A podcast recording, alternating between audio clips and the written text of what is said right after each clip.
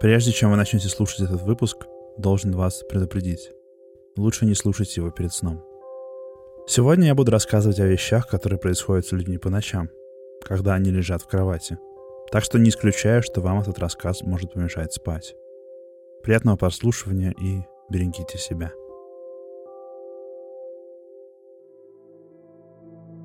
В детстве Екатерина Берняк просыпалась по ночам и видела в дверном проеме черного человека в шляпе – Тогда она думала, что к ней приходит умерший дедушка. Тот тоже всегда носил шляпу. Потом видения пропали, но вернулись, когда Екатерина стала студенткой. По ее словам, каждый раз происходит такое. Она просыпается и слышит гул в ушах, напоминающий рой пчел. Просыпается у себя в комнате, видит все вокруг, но не может пошевелиться.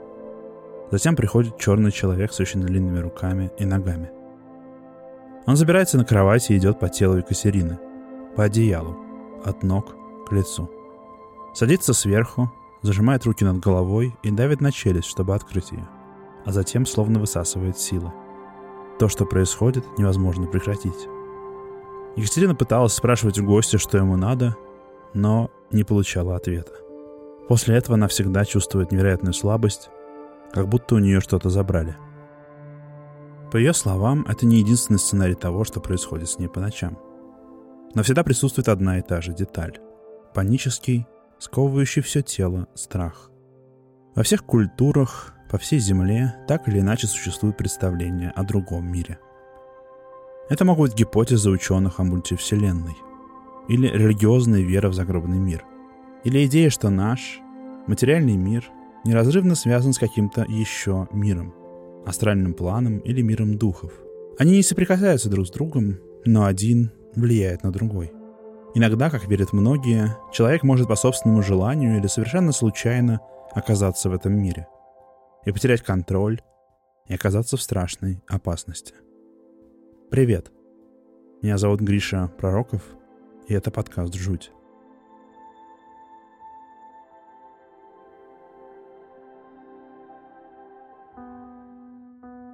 Сон — это время, когда мы особенно уязвимы.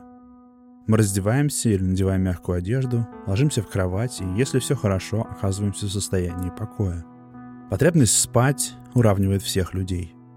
Не имеет значения, насколько вы уверены в себе, сильны и успешны в остальной жизни, по ночам, во время сна, всем нам приходится опустить свою защиту.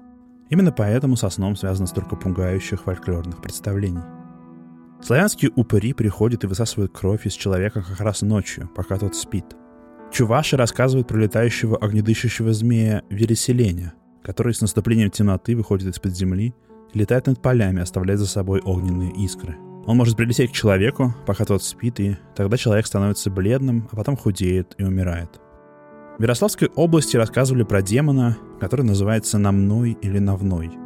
Он приходит ночью и похож на тень но может навалиться на человека, напасть на него и оставить на его теле синяки.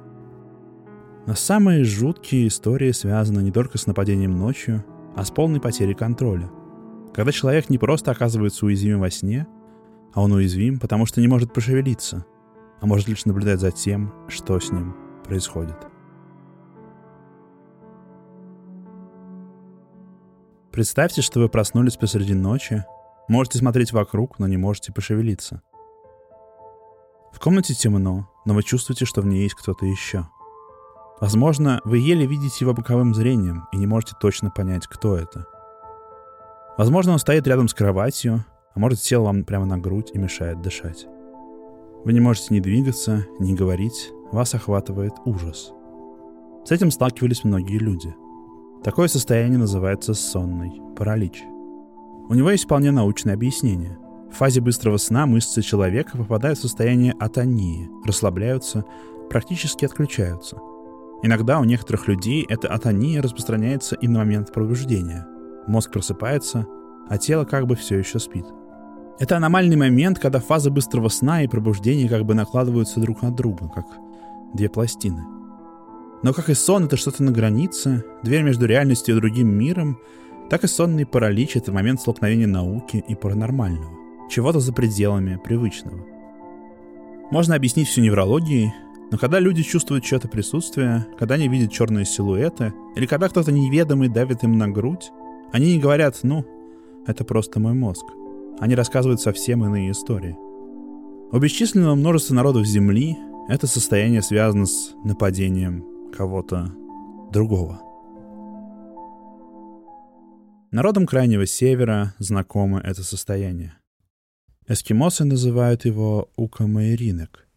Признаки вам уже знакомы. Человека парализует, он слышит гул, жужжание и как будто видит что-то краем глаза. Старожилы передают своим детям и внукам, что в этот момент тело пытается захватить опасный дух, и нужно бороться. После жужжания пропадает возможность двигаться. Иногда человеку может казаться, что он больше не в своем теле, если не вернется, то не вернется никогда. Начинается паника. Проходит бесконечно много времени, прежде чем человек снова может пошевелиться. Эскимосы считают, что кроме нашего привычного мира существует мир духов. Все вещи, все живые существа имеют дух или душу, которая остается и после смерти. Когда человек ложится спать или спит, он уязвим для мира духов. Когда человеку снится сон, считается, что его душа блуждает. В эти моменты душа может покинуть тело, и в него может ворваться зловещий дух. У кумаиринок считается культуральным синдромом, то есть особым поведенческим синдромом, который характерен для определенной культуры. В данном случае для небольших групп людей, которые живут в условиях темноты и холода Крайнего Севера. Считается, что это состояние, когда человеку кажется, что он потерялся между нашим миром и миром духов, это просто массовое внушение, манера поведения, которое передается через коллективный опыт и традиции – но мы с вами уже знаем, что такие вещи происходят не только с эскимосами.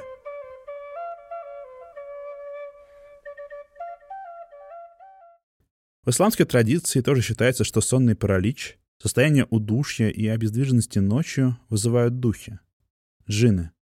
В том числе в ветвях ислама, которые исповедуют на территории России, такой джин называется аль-джасум. Чтобы на человека ночью не напал аль-джасум, он должен вести праведный образ жизни – молиться утром, днем, вечером, а также перед выходом из дома. Случаи ночного паралича описаны еще в средневековых мусульманских книгах по медицине, в том числе в каноне врачебной науки Ибн Сины, который на Западе известен как Авиценна. Там написано, что чтобы избежать такого, нужно не спать на спине. Этот метод защиты от ночных духов известен по всему миру. На Руси, в славянской традиции, где ночное удушье чаще всего связывали с дымовым, тоже подчеркивалось, что очень важно спать в определенной позе, не на спине. Духи, нападающие на человека по ночам, садящиеся ему на грудь и душащие его, распространены и у тюркских народов. Киргизы, среди которых большинство мусульмане, знают этого духа как албарсты. Реже его называют басырык. У них можно найти очень много историй. Если попробуете узнать что-то про сонный паралич, вы найдете много рассказов из Кыргызстана – вот история одной женщины. Она училась в университете, который уже почти закончила, и пришла после учебы домой. Было обеденное время, и она очень хотела спать. Вскоре после нее пришли ее братья, которым она накрыла стол. Женщина прилегла на диван и задремала, сквозь сон услышав, как ее братья начали играть в карты. Вдруг кто-то начал царапать когтями диван. В доме не было кошек, и она не понимала, кто может издавать этот звук. Царапание продолжилось около ее ног а затем кто-то запрыгнул ей на грудь. Что-то, по ее словам, очень мягкое и почти невесомое. И тут ее начали душить. Женщина пыталась кричать и протягивать руки, но братья, которые сидели с ней в одной комнате, ничего не замечали. Наконец она вскочила и начала на них ругаться, но они ответили, что ничего не видели. Прошло 10 лет. У рассказчицы появилась семья, дети — Однажды вечером она сидела дома и ждала, что к ней в гости придут ее родные. Дети сидели и смотрели телевизор в гостиной, и она пошла в спальню и задремала. И снова она проснулась от явственных толчков в кровати. Как будто кто-то прыгает или быстро перебирает ногами. Она хотела посмотреть, кто это, но поняла, что не может пошевелиться. Не может двинуть ни рукой, ни ногой, ни головой. Только глазами видит дверь спальни и коридор. Когда оцепенение прошло, она посмотрела вокруг, но никого уже не было. В доме собрались все родные. Когда женщина им все рассказала, ее тетя ответила, что вечером нельзя спать, особенно в промежутке с 5 до 7 вечера. В это время, как верят киргизы, в наш мир спускаются джинны. Чаще всего албарсты принимают форму старухи. Такой образ встречается и у других народов. Духа или демона сонного паралича нередко описывают как старую женщину с длинными волосами. Поэтому иногда это состояние называют синдром старой ведьмы. Киргизы верили в албарсты еще до прихода ислама. Древним верованием этого народа был распространенный у тюркских народов шаманизм, и представления о духах были частью этой религии. Считалось, что албарсты не только нападает ночью на спящего человека, но и, например, может помешать родам или напасть на недавно родившую женщину. Для борьбы с албарсты звали специального шамана – Кучу, который проводил что-то вроде сеанса экзорцизма. Чтобы стать Кучу, нужно было хотя бы раз в жизни схватить и одолеть албарсты, вырвав у духа клок волос. Отпугивали духов нередко шумом. Например, носили в юрту орла, петуха или даже заводили скакуна – как это часто бывает, центральным для киргизского шаманизма было представление о том, что кроме нашего мира существует мир духов. И эти два мира иногда соприкасаются, и один проникает в другой. Представление о таком мире важно для истории ночных духов. Сон многие воспринимают как путешествие между мирами. И современные эзотерики часто называют сонный паралич внетелесным опытом. Считается, что человек покидает свое тело и попадает в астральный мир – Именно поэтому сонный паралич иногда используется как триггер, инструмент для осознанных сновидений, когда человек спит и понимает, что он во сне. По поводу них многие тоже верят, что они путешествуют в иные миры. Как бы то ни было, во что бы вы ни верили, я могу вернуться к тому, что сказал в начале. Во время сна человек уязвим. Мы теряем контроль. Один житель Бишкека провалился в петлю из снов. Ему показалось, что он очнулся ночью и почувствовал, что он не один в комнате. Что-то потащило его за ногу, и он чуть не упал с кровати. Ему было сложно дышать. Он чувствовал, что что-то давит на него, но он не мог пошевелиться. Неожиданно он проснулся, но снова не мог пошевелиться и понял, что он все еще во сне. Так продолжалось несколько раз, пока он не услышал смех на собственной кухне. Он смог подойти и увидел несколько человек. Все они были в черном, и у всех были закрыты лица, кроме одной старухи. Он вспомнил, что албарсты в исламе называют джиннами, которые от скуки мучают людей во сне, и спросил у нее, «Вы джинны?» И старуха кивнула в ответ. Наконец он прочитал во сне несколько цитат из Корана и проснулся.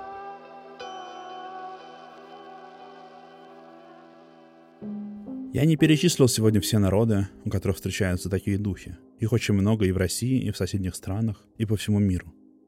Чуваши, например, верят, что ночью человека душит в убар. Западные славяне называют это существо Мара. Казанские татары — Бичура. История о духе или демоне, который садится на грудь человека ночью, держит его и душит, есть во всем мире. Если вы слушаете подкаст «Жуть», вы знаете, что я стараюсь держать нейтральную позицию по отношению к историям, которые рассказываю. Я не опровергаю их, но не пытаюсь никого убедить. С духами и сонным параличом вроде бы все ясно. Фольклорные рассказы превращают обычный физиологический феномен во что-то сверхъестественное. Но я призываю вас не думать об этом так однозначно. Не все вещи в мире должны быть доказаны или опровергнуты. Не все должно быть объяснено. Сонные параличи, связанные с ним духи, это часть человеческого опыта. И так или иначе, люди по всему миру связывают его с близкими им вещами. С другими мирами, с духами и демонами, с уязвимостью, страхом и потерей контроля.